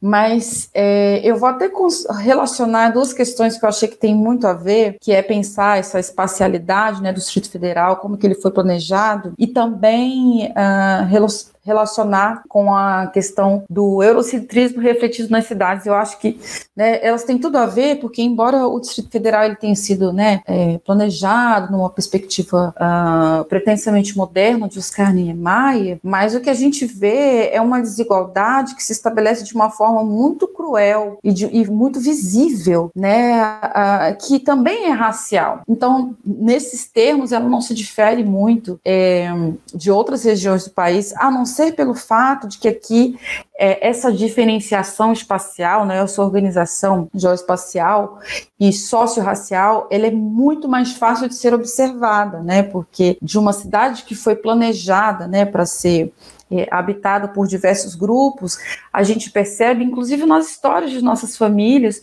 como trabalhadores e trabalhadores né, que vieram para a construção, eles foram afastados do centro, e isso tem uma perspectiva racial muito evidente. Né? Como a gente faz uma comparação, a gente tem é, uma maior renda per capita do Brasil, mas isso, é, obviamente, não conversa com a desigualdade que a gente percebe entre a cidade estrutural e o que é o Lago Sul, em termos de acesso é, a bens e serviços, em termos de uh, formação e de trajetória educacional. Então, a gente está falando de cidades que foram construídas para segregar. E eu acho que Brasília, né, o Distrito Federal, ela traz essa perspectiva de uma forma muito evidente. Né? A até porque a gente consegue observar as distâncias, a gente consegue observar é, essa organização racial das cidades de uma forma muito é, própria, muito específica, que talvez a gente não encontre em outras regiões do país. Mas, obviamente, que essa questão do, do eurocentrismo, né, ou da, da própria estrutura racial das cidades, elas significam que os territórios estão em disputa, é, a urbanidade está em disputa, porque ah, quando a gente pensa na construção de favelas, na construção é, das periferias, elas não são, não se dão de uma forma ingênua, elas são construídas para segregar, para afastar essa população negra trabalhadora desses espaços. Né? Brasília não é diferente disso. E claro, quando a gente está discutindo é, monumentos históricos, a gente está falando de algo que faz parte das cidades e que são importantes para a gente contar a história de um povo, uma história de, né, de diferentes grupos que formaram a, o que é a sociedade brasileira. Então, obviamente, que nós temos uma estrutura das cidades e uma estrutura também que tem a ver com patrimônio histórico, com monumento histórico, que afastou o protagonismo de negros, negras e também de é, povos originários da sua constituição e ela não vai aparecer. Eu costumo me perguntar onde é que estão os monumentos é, em homenagem às mulheres negras. Nós não temos monumentos para celebrar, né? ou pelo menos em comparação a, a diferentes colonizadores e uh, que tiveram trajetórias uh, uh, violentas, que foram verdadeiros ladrões e estupradores de, de mulheres de africanas, de indígenas e que são homenageados de uma forma muito natural nos espaços das cidades. Então a gente precisa falar sobre isso. É, eu acho que eu vou me dar um, eu vou fechar aqui um pouquinho porque também a Kelly tem muito o que dizer então, me, me ative só essas questões, mas me coloco à disposição. Obrigada. Júlia, você está com o áudio fechado. Muito obrigado, meninas. obrigado, Kelly. Acredito que todas as perguntas foram respondidas. A gente tem mais uma, algumas aqui. Eu vou repassar para vocês.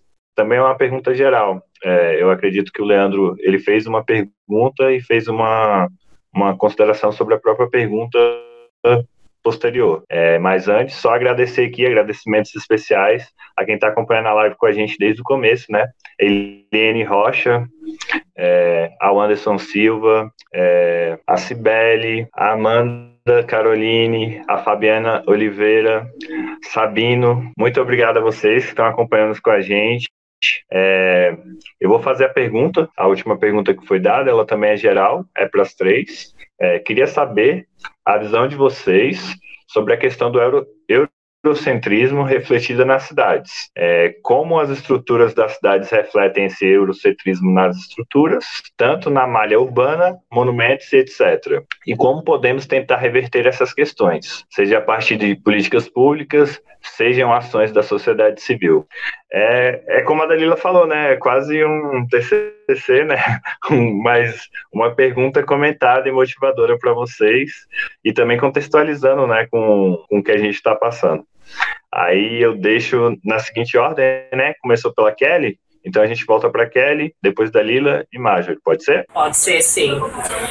É, obrigada, Leandro, pela pergunta. E aí eu já vou relacionar também a sua pergunta com a pergunta anterior da Carolina, da Carolina não, né? É, que falava do espaço é, do Distrito Federal do Antônio, né? Eu não sou de Brasília, mas eu moro aqui há 10 anos, eu sou de São Paulo.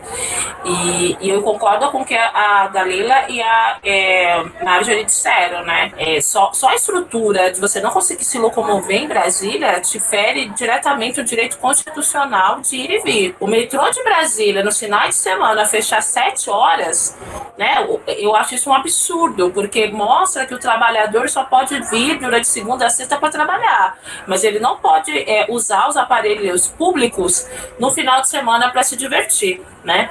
O metrô sendo usado só na parte sul da cidade, não chegando na ala norte, é outro elemento de segregação, né? Porque as pessoas que moram em Sobradinho, as pessoas que moram na Fercal, não tem metrô para chegar até aqui, que Planaltina do DF não tem, né? Então me surpreendeu muito realmente como quando eu cheguei na cidade, essa questão da mobilidade urbana, né? Porque realmente é um direito que afeta diretamente as pessoas negras, né? É, faz um ano só que eu comprei o carro. E um dos motivos que eu comprei o carro foi para se deslocar em Brasília. É terrível. Eu morei nove anos aqui sem carro. Minha vida é um pouco mais facilitada porque eu moro no plano piloto, mas ainda assim, todas as vezes que eu preciso me deslocar, precisava me deslocar fora do plano piloto, era uma luta, porque o transporte público é muito ruim, extremamente ruim, né? E, e, e pensando na questão das lógicas da cidade, como, por exemplo, nas outras cidades, acaba desenvolvendo a mesma lógica, né? Porque assim, a, as populações periféricas negras são colocadas na periferia, no extremo, e as regi regiões é, centrais embranquecidas, né? E aí, nesse sentido que eu respondo a outra pergunta, que o eurocentrismo se reflete nas organizações da cidade dessa forma, né? Os espaços onde você tem é, aparelhos públicos, você tem arborização, você tem planejamento, são majoritariamente brancos né? Em tese, são, é, é, é uma, são, são moradores de regiões que eles têm poder aquisitivo para pagar. E a maior parte dos recursos do município, das regiões administrativas, por exemplo, aqui em Brasília vai para o plano, mas é a mesma coisa que acontece em São Paulo, que acontece em outras regiões, né? E fora o apagamento, né? Que aí o horiocentrismo também se mostra. Esse dia eu estava vendo, se vocês tiverem curiosidade, ver Stephanie Ribeiro, arquiteta, o canal Preta, lá falando exatamente disso, assim, é, a, a as populações negras de vários bairros do Rio de Janeiro de São Paulo, elas foram apagadas, entendeu? Em São Paulo, o único monumento que a gente tem é a Mãe Preta em frente ao Largo do Paissandu. O resto só são monumentos brancos. O eurocentrismo se espelha aí. Você tem nomes de ruas, a Stephanie Ribeiro falou que acho que não é nem 10% de nomes ruas de mulheres, né? Sem contar as pessoas negras, e geralmente são as mesmas pessoas negras, né, que acabam, acabaram na história tendo mais autoridade, né, como é, Lima Barreto, é, é, Machado de Assis, mas cadê os outros pretos, né? Então, a, a gente realmente tem uma lógica da cidade que é, nos é, afasta de é, acessar as políticas públicas dos centros urbanos, tira o direito da mobilidade, apaga a nossa memória, a, apaga traços, às vezes, históricos ali, né? Porque o, o, centro de São Paulo, por exemplo, o bairro da Liberdade, por exemplo, o bairro da Liberdade é um bairro preto em São Paulo. A Vai Vai que está lá, ali a região do Bexiga, era um bairro preto, as pessoas pretas estavam em São Paulo no, no final do século XIX ali. Quando vem da imigração dos japoneses, ele é ressignificado significado e passa a ser um bairro japonês. Então, o bairro da Liberdade hoje é um bairro japonês, tirando todo o significado simbólico de um bairro preto que existiu ali do século XIX no começo do século XX, né? Então, uh, a gente faz isso com as cidades, né? E isso é o que? É um racismo estrutural, herdeiro dessa perspectiva eurocêntrica que a gente valoriza a, o branco europeu, a história portuguesa, em detrimento da história história do povo preto, né, que está nessas cidades. Então, a gente realmente é, precisa, enquanto sociedade civil, pressionar, né, é, o Estado uh, para a gente poder realmente utilizar é, é, esses espaços de uma forma digna, reivindicar a memória, reivindicar o direito à mobilidade, né? A gente tem uma lógica de comprar o carro para para ter mobilidade, sendo que o ideal era a gente ter cada vez mais transporte público, né? É, vários países aí uh, investem cada vez mais em transporte público, porque assim tem impactos ambientais, né, gente? E aí até a, a, colega que fez a pergunta dos indígenas, né? E as populações indígenas há muito tempo têm denunciado realmente o que a gente faz com o meio ambiente, uh, e eles são pioneiros nisso, né? Porque eles têm uma relação muito importante, né? A população indígena só existe a partir da sua relação com a terra, com o meio ambiente, com a, as questões da terra, e a gente não está ouvindo, né? E a gente está realmente é, se dizimando, né? A, a, pandemia deixou isso muito claro, né? A, a, os nós seres humanos somos muito frágeis e, os, e, um, e um vírus pode nos dizimar, né? E se a gente continuar com esse desequilíbrio ambiental que a gente tem, a gente realmente pode é, ter situações muito piores do que essa pandemia no século 21, né? Então, algumas questões que a gente precisa trabalhar e que ataca diretamente a população negra, né? É, porque é onde está a periferia, onde tem menos é, aparelhos do Estado, sofre com saneamento básico, com mobilidade urbana, né, que, que são questões históricas e que entra governo e sai governo, a gente não consegue resolver. Eu sinto muita, é, eu sinto, eu sinto, eu sinto que a gente não tem um plano de Estado no Brasil, um projeto de Estado para o Brasil, sabe? E a gente tem, nesse último governo não tinha nem plano de governo, né? Porque o candidato só participou de um, de uma, de um debate, depois não participou mais. A gente não, qual que é o projeto de Estado brasileiro? Né? É? A gente tem um projeto, sim, que é um projeto colonial, né? que é esse que está em vigor há cinco séculos, que matou sistematicamente pessoas negras e indígenas. Né? Agora, quando a gente está falando de uma democracia e é esse espaço, se a gente pensar num, num projeto democrático para o Brasil, qual que é esse projeto? Né? Vai continuar sendo um projeto que vai continuar exterminando as populações negras e indígenas, que vai continuar fazendo dos territórios espaços para louvar a branquitude, né? É quem escreveu a história, né? A gente realmente precisa é, construir um projeto de país contra essa isso que foi implementado nesses cinco, cinco séculos, que é violento, que é branco, que é, é assassino. Né? É, são questões aí que a gente tem históricas e que é urgente a gente reverter. Perfeito, Kelly, muito obrigado. É, eu vou passar a palavra agora para a Dari. É, antes, só fazer, é, só fazer uma, uma, um outro salve, né? Queria agradecer em especial é, a Janaína, a Janaína Bittercu, do nosso coletivo negro. Aliás, nosso coletivo negro, a Dalila, a Dalila também faz parte do nosso coletivo e eu tinha que deixar registrado aqui. Vou passar para a Dari. É, bom, vamos lá. Eu, eu imagino também que a gente já está para os encaminhamentos finais. É, mas eu queria só comentar uma coisa que a Kelly falou, porque tem, eu acho que tem dois lados dessa questão que do dessas estruturas na cidade, desse, desse tem um apagamento da presença negra, mesmo quando, quando a gente tem um reconhecimento em forma de monumento ao nome de rua, porque ao longo do tempo, vou dar um exemplo, a rua onde a minha família mora, minha família também é de São Paulo, tem lá o nome da pessoa, mas é, é, era, um, era um professor negro, mas a gente não sabia, porque a história dessa pessoa que foi importante, foi relevante quando ela foi nomeada, com, né, quando a rua foi nomeada em seu nome, é, não vai entrar né, no, na história daquele lugar. Então você, a, a, minha família foi descobrir que o André Rebouças era negro, eu já estava na universidade, a família sempre de São Paulo, passando a Avenida Rebouças, Reduto, é, Viaduto Rebouças, e não sabia que a gente estava falando de um, um, dos primeiros engenheiros negros no Brasil. E assim é para a própria estátua do Luiz Gama lá, lá ali no centro de São Paulo, que é não tem uma sinalização, você vai chegando lá no feeling. E eu, e eu só sei, eu fiz um, um, tour negro pela cidade de São Paulo com essa agência negra, né, de, de turismo, que chama Blackbird.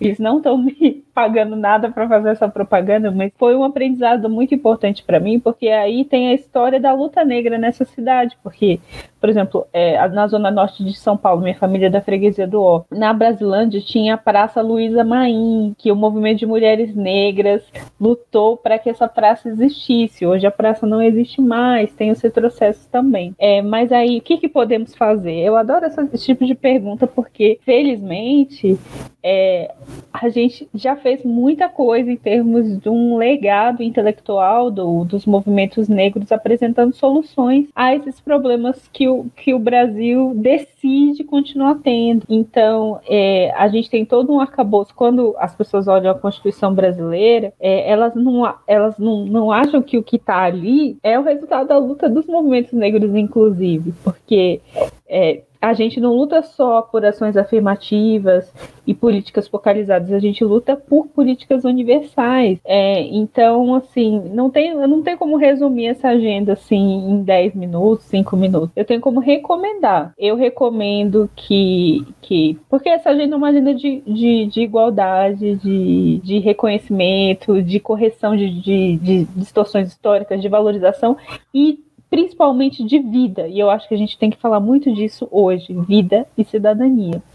Então, assim, eu acho que o documento talvez mais atualizado é a carta da Marcha de Mulheres Negras de 2015, que a, a, além de marchar, né, por Brasília, é, a, o conjunto, né, das organizações de mulheres negras que marcharam apresentou uma carta com um conjunto de políticas que a gente demandava né, do, do poder público. A minha organização, como o Júlio falou, nós chamamos nosso coletivo negro. A, no ano passado, a gente fez uma cartilha é, sobre candidaturas negras e a gente deu uma, uma resumidaça na, nessa agenda negra para o legislativo.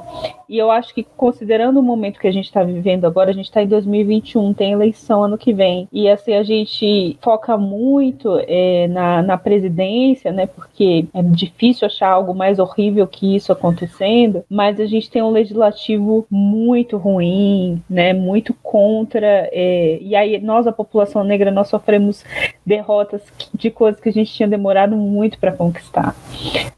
é, só a, o aumento da idade mínima para aposentadoria no Brasil é, vai significar que a população negra não vai se aposentar em vários estados brasileiros. A nossa expectativa de vida é muito menor.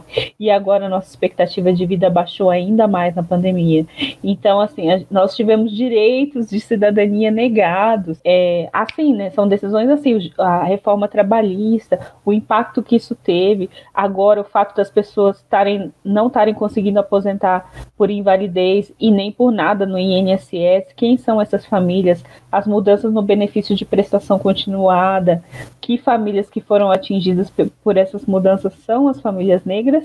E a gente né, a gente, eu que estou no Distrito Federal, você sair na rua no Distrito Federal hoje, você vai ver essas famílias acampadas, elas são as famílias negras. Então, assim, a gente tem uma agenda zero, que é uma agenda de conquistar o que está previsto na Constituição, que foi a gente que lutou para que tivesse lá, é, mas a gente tem agendas emergentes de, de, de melhorar as pessoas que estão é, a qualidade né, das pessoas que estão tomando essas decisões que tanto impactam e prejudicam e têm nos prejudicado e têm nos matado. Perfeito, Dali, perfeito. Fala clínica, viu?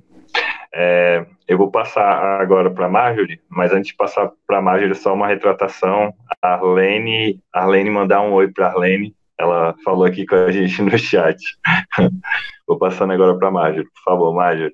Certo, a gente passou aqui por várias questões, né? E aí eu me dei conta que eu passei batido de uma questão que falava, pedindo para a gente avaliar né, a presença do racismo, do eurocentrismo no ensino superior brasileiro e como combatê-lo, reconstruir essa estrutura.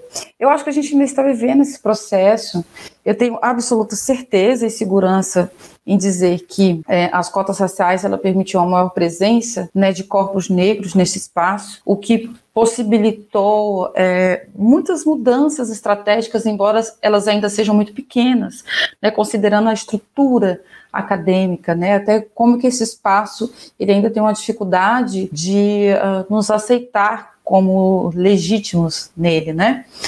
É, eu vou falar a partir da, da, minha própria, do meu próprio lugar. É, eu venho de uma formação da história em que uh, todo o programa é, não perpassava em nenhum momento por uma questão racial, mesmo nas disciplinas que a gente tratava é, de colonialismo, que tratasse é, do período da escravidão pós-abolição, não eram abordadas essas questões, como que é, essa experiência histórica ela foi determinante para a gente ter é, um, um, Brasil, um país tão desigual é, como a gente tem hoje. Também nos programas da disciplina a gente não observava a presença a, de leituras produzidas por pessoas negras, embora a gente tenha é, intelectuais é, importantíssimos produzindo conhecimento desde muito tempo, né? Desde de, eu digo academicamente, desde a primeira metade do século XX, por exemplo, a gente tem é, também uh, essa própria questão da presença, né, como que o corpo docente de faculdades e universidades no Brasil ainda são são representações é, de uma branquitude que é vigente nesse protagonismo construído pela uh, branquitude. Então, a gente tem um desafio que é modificar essa estrutura e, ao mesmo tempo, eu fico pensando se é possível essa transformação, considerando que é, a, própria forma como são constituídas as universidades, como são constituídas as disciplinas, como são constituídos os programas, ela perpassa por uma, uma proposta de ausência dessas presenças. Então é muito difícil modificá-las.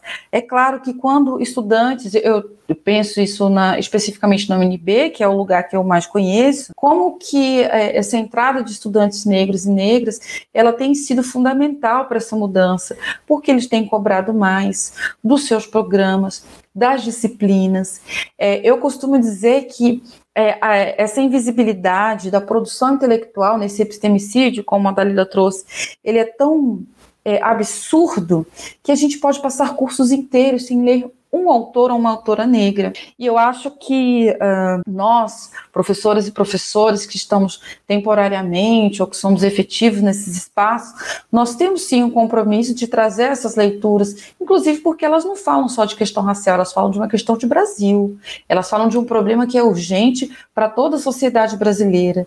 Né? São autores e autoras que estão discutindo criticamente é, essa própria constituição da ideia de nação. Então, é, eu assim, tenho o privilégio de poder ofertar disciplinas que eu possa trazer essas leituras. E eu diria que a gente passa um, o semestre inteiro né, lendo autoras e autores negros e eu poderia fazer isso por anos, porque a gente tem uma carência é, e a gente tem tanta produção de pessoas negras que a gente poderia passar semestres e semestres lendo somente pessoas negras. Então, por isso que elas são hoje as minhas preferências de leituras. Eu, para me formar, tanto na graduação como na graduação, li os clássicos, que são em sua maioria brancos. E, e é tão interessante que, para a gente contestar essas ausências, a gente precisa ler os brancos, trazer os negros e construir a crítica em cima disso. Então eu digo que pessoas negras que trabalham com questão racial, elas estudam duas ou três vezes.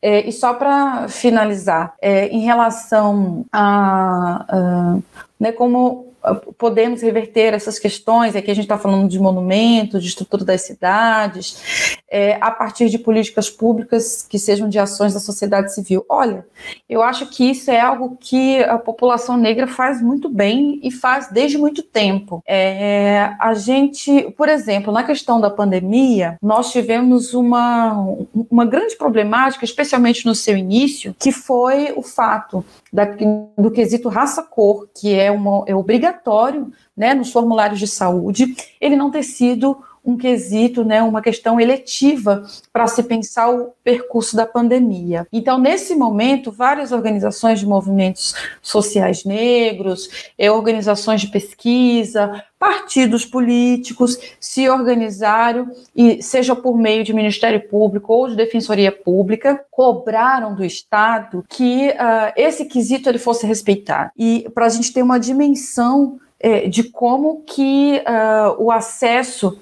como a questão da saúde da população negra no momento da pandemia, ela foi gerida, né? Como que uh, se resolveram problemas, ou se, ou se houveram tentativas de resolver problemas que já são estruturais, inclusive no próprio Sistema Único de Saúde, e como foi dada a resposta a essa população no contexto pandêmico. E o que a gente tem hoje, obviamente, é um, uma, uma proposta política é, genocida, e quando a gente fala de genocídio, a gente não está falando de, é, de um termo esvaziado, embora ele esteja popularizado né, em vários falares é, políticos, mas o genocídio, ele tem sim é, um, um, marcador racial muito forte no Brasil, é, assim como a perspectiva das necropolíticas, né, que a gente pensar quais corpos é, têm direito de viver e quais corpos podem ser descartados, né, na perspectiva do filósofo é, Achille Mbembe, e o quanto que isso afeta a situação de saúde dessa população é, negra hoje. Então, a gente está falando de baixa cobertura vacinal, a gente está falando, por exemplo, das poucas possibilidades que populações negras e periféricas é, tiveram, né, as dificuldades enfrentadas para ali é, corresponder as políticas sanitárias que foram definidas pelos, é, uh, pelos os órgãos de Estado né, e pelas organizações políticos competentes, que é, por exemplo, o distanciamento social, é, mesmo tendo que continuar trabalhando né, e pegando ônibus lotados, como a gente já falou aqui, a questão, por exemplo, de como manter a higiene dos nossos espaços, né, a salubridade dos espaços, com casas em que moram famílias inteiras, com uh, mais de 10, 12 pessoas no mesmo espaço. A gente está falando da questão do saneamento básico, como ele não chega, né, a questão da água, do lavar as mãos, do estar tá limpando sempre, ela não chega para todas as pessoas de uma forma democrática. Enfim, são várias questões questões que a gente poderia passar horas aqui falando, mas eu acredito que deu aí para um início de diálogo, né? A gente falou muito além, eu acho que da, da proposta do tema, porque ele realmente é muito amplo. E então eu só agradeço, Júlio, pela oportunidade, também é, é, é, ao grupo, né? É, é, a, a, Diplomacia para a Democracia, que vem trazendo é, temas tão importantes e relevantes nessa busca de uma, de uma ampliação do conhecimento para mais pessoas, e também a Dalila e a Kelly por essa partilha de, de conhecimento, de experiência de vida e acadêmica tão importante para as nossas trajetórias e que deixa a gente também com o coração mais aconchegado. Muito obrigada e axé. Perfeito, Marjorie, perfeito. Nossa. É, bem, a gente teve uma última pergunta é, do querido Sabino o ativismo de hoje diminuiu daquele que acontecia 20 anos atrás. É, como a gente já, também já está partindo para as considerações finais, eu vou colocar algumas colocações, e aí, se vocês quiserem responder, é, eu deixo em aberto a pergunta do Sabino, mas as colocações é mais nesse sentido de, de explicar o porquê dessa manobra que eu realizei, é, afirmar que ela não é vanguarda. Malcolm X fez muito esse discurso, por exemplo, em congressos da ONU, que é da gente subverter o assunto para um diálogo com a periferia e com a comunidade. E que, nossa, as meninas estão de parabéns. É, esse assunto foi muito motivador, é tanto que a gente passou mais de horas aqui é, discutindo temas e com uma qualidade impressionante. É, até nesse sentido, e por citar Malcolm X, é, eu queria deixar uma fala de Malcolm X. É, não estou partindo ainda para as considerações finais, mas eu acho importante é, que, normalmente, quando as pessoas estão tristes, não fazem nada, limitam-se a chorar.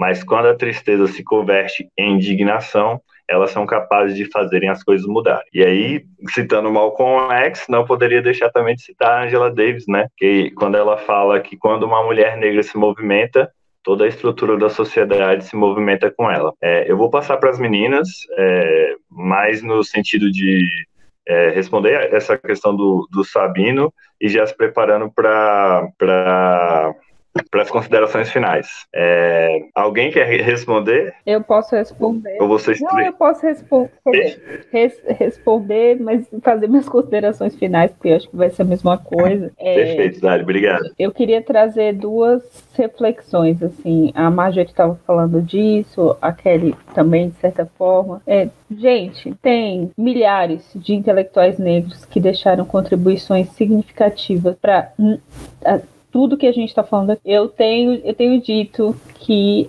a nossa geração, é, ela tem esse, esse, essa alegria de estar tá continuando um legado. A gente não, a gente não é a primeira geração negra na universidade. Nós não somos. E ainda bem que nós não somos, porque é, pessoas negras que lá estavam foram essenciais para que a gente conseguisse estar lá. Mas, e aí, é, por exemplo, quando a gente olha 20 anos atrás, é, a gente tem sempre uma nostalgia do passado, especialmente quando a gente está numa situação muito ruim, que é o nosso caso agora. Mas é, não existe o movimento negro, existem os movimentos, são diversos. É, houve um tempo que vocês por exemplo, que o que a, a, Kelly falou da mãe preta, a estátua da mãe preta que existe lá no Largo do Paissandu, é, na, na época que ela foi erguida, o movimento negro lutou muito para isso. Hoje, às vezes, a gente até questiona, porque eu não quero ser mãe de ninguém. Nem filho eu tenho, mas assim, naquela época, a valorização dessa mulher era algo que era importante para trazer para o debate, porque estavam querendo aniquilar a gente, assim como tentaram fazer na Argentina. Então, por meio do, da, do debate cultural, da contribuição cultural negra, as pessoas tentavam convencer é, a branquitude da, da, nossa, da nossa, que a nossa existência era positiva. É, e aí, só que é isso, as estratégias de 20 anos atrás eram muito diferentes, e eu sou muito cautelosa com comparações fora do tempo e fora do espaço. Quando a gente compara muito os Estados Unidos com o Brasil, os protestos do George Floyd, o, o, do, a, tem o Rodney King, infelizmente, o que mais tem são assassinatos sistemáticos hiperviolentos de pessoas negras, homens e mulheres no Brasil e nos Estados Unidos. E às vezes a gente vê uma comoção lá e fica triste, porque a gente sabe que quando a gente vai na rua pelas pessoas negras, aqui a gente vai sozinho. Mas é, não é a mesma coisa em vários outros aspectos, porque eu já fui em manifestações nos dois países e assim as manifestações que eu fui no Brasil, elas tinham um direcionamento mais específico do que as que eu fui lá, não que as que eu fui lá não tenho. Enfim, são outras, outras agendas políticas de outros países, mas o que a gente tem em comum é o assassinato sistemático de pessoas negras lá e cá. É, então eu acho assim que a gente precisa aprender é, assim como a, a, a, mãe preta hoje ela não representa mais um avanço, é, a gente tem que tomar muito cuidado como as nossas agendas são cooptadas. Então, por exemplo, a gente falava muito de representatividade há cinco anos atrás, hoje representatividade já está virando uma outra coisa. A gente falava né, de diversidade há 20 anos atrás, e hoje diversidade a gente nem consegue mais usar essa palavra, porque quer colocar a questão racial do lado do, da questão dos pets, do lado da questão.